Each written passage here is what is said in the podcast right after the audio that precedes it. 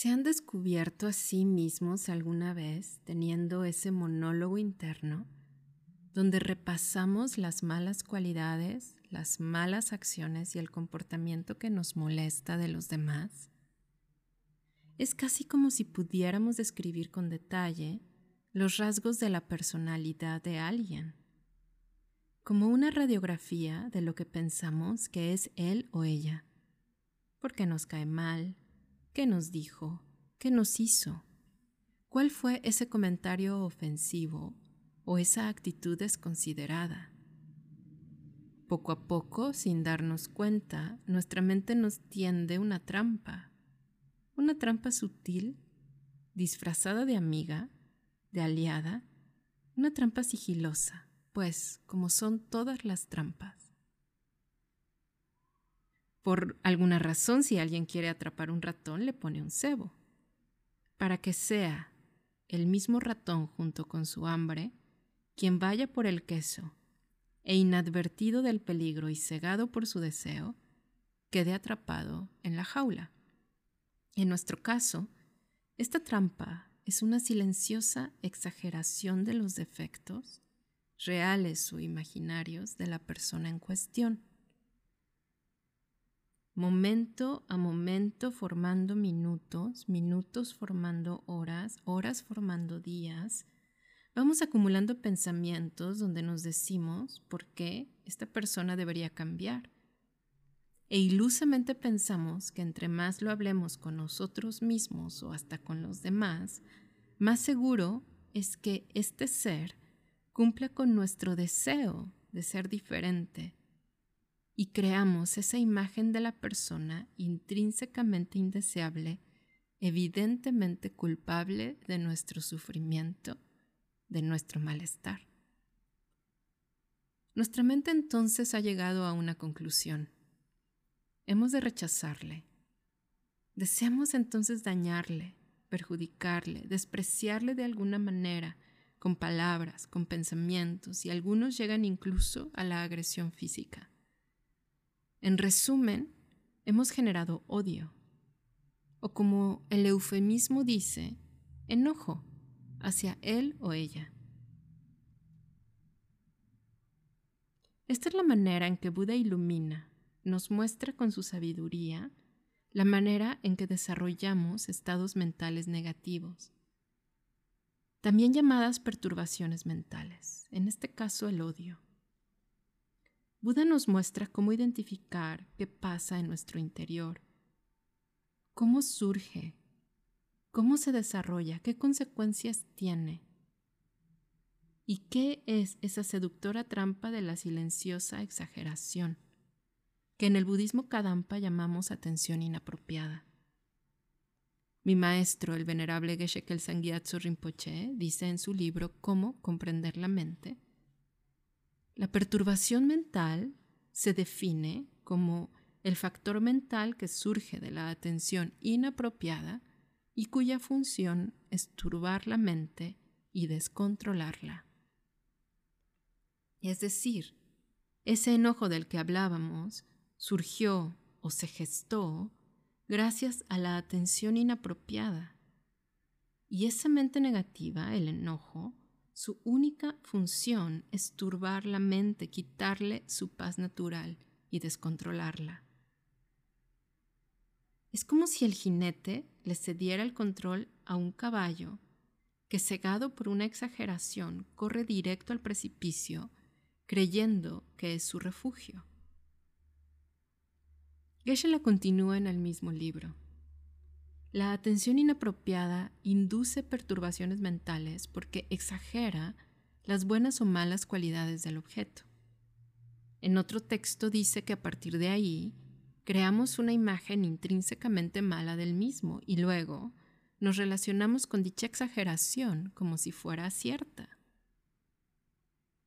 Una parte fundamental del adiestramiento de la mente, corazón de la práctica de la meditación, es impedir que surjan las perturbaciones mentales. Esto es un poco contrario a lo que normalmente hacemos, que es reprimir nuestras emociones y permitir que nos consuman desde adentro. Y también somos muy diestros en simular que no nos pasa nada, Con esto Buda nos está animando a cortar, por así decirlo, el alimento, lo que sustenta y hace crecer la toxicidad de nuestro corazón. Nos pide para, por favor, la atención inapropiada. En estos tiempos de COVID, ¿cuántos minutos no hemos dedicado a temores que ya en la vida práctica estaban basados en una exageración? De cara a la dificultad, en verdad no hay más que aceptar y sacar fuerza y voluntad para transformar la situación. Hay muchas cosas que en la vida no podemos cambiar, pero lo que sí podemos cambiar es nuestra propia mente. Entonces, ¿qué podemos hacer en la vida diaria para prevenir la atención inapropiada? Una práctica que el venerable Geshe nos recomienda es lo que se denomina como recta conducta. Es preciosa. Los budistas la amamos. La recta conducta se define como el factor mental que en dependencia del esfuerzo estima lo que es virtuoso y protege la mente de las perturbaciones mentales y de la antivirtud.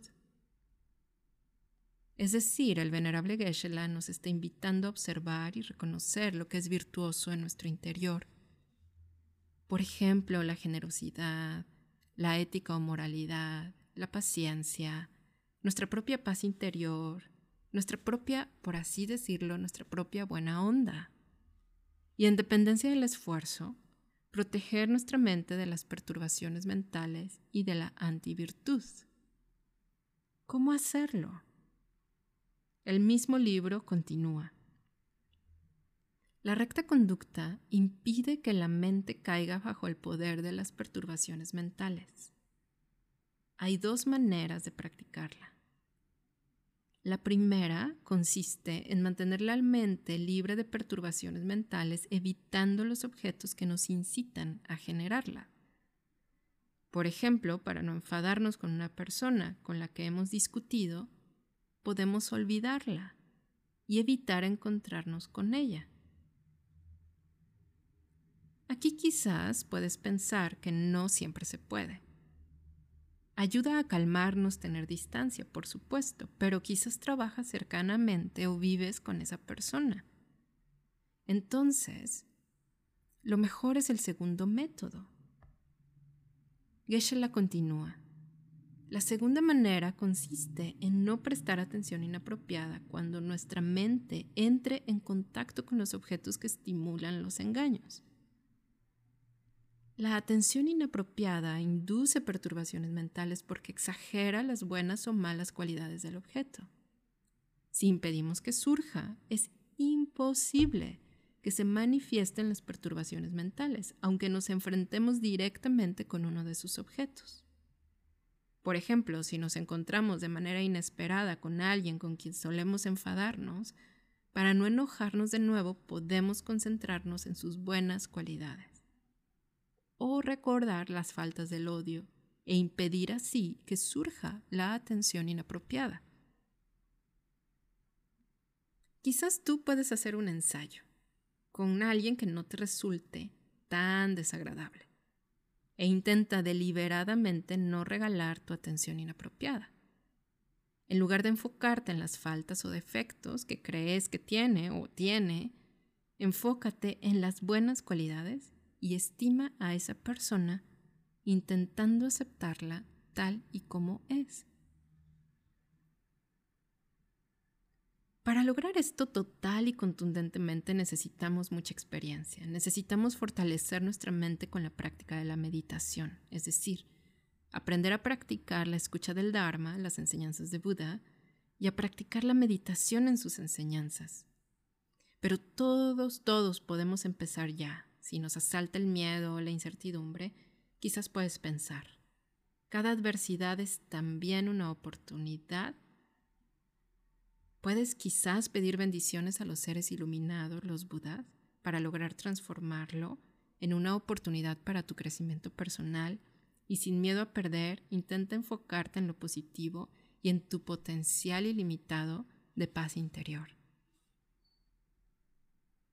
Con la práctica de la escucha y la meditación en las enseñanzas espirituales, si te encuentras con esa inesperada situación o persona, gradualmente aumentarás tu capacidad de ver el potencial de cada ser, sus cualidades y la oferta que nos ofrece cada adversidad.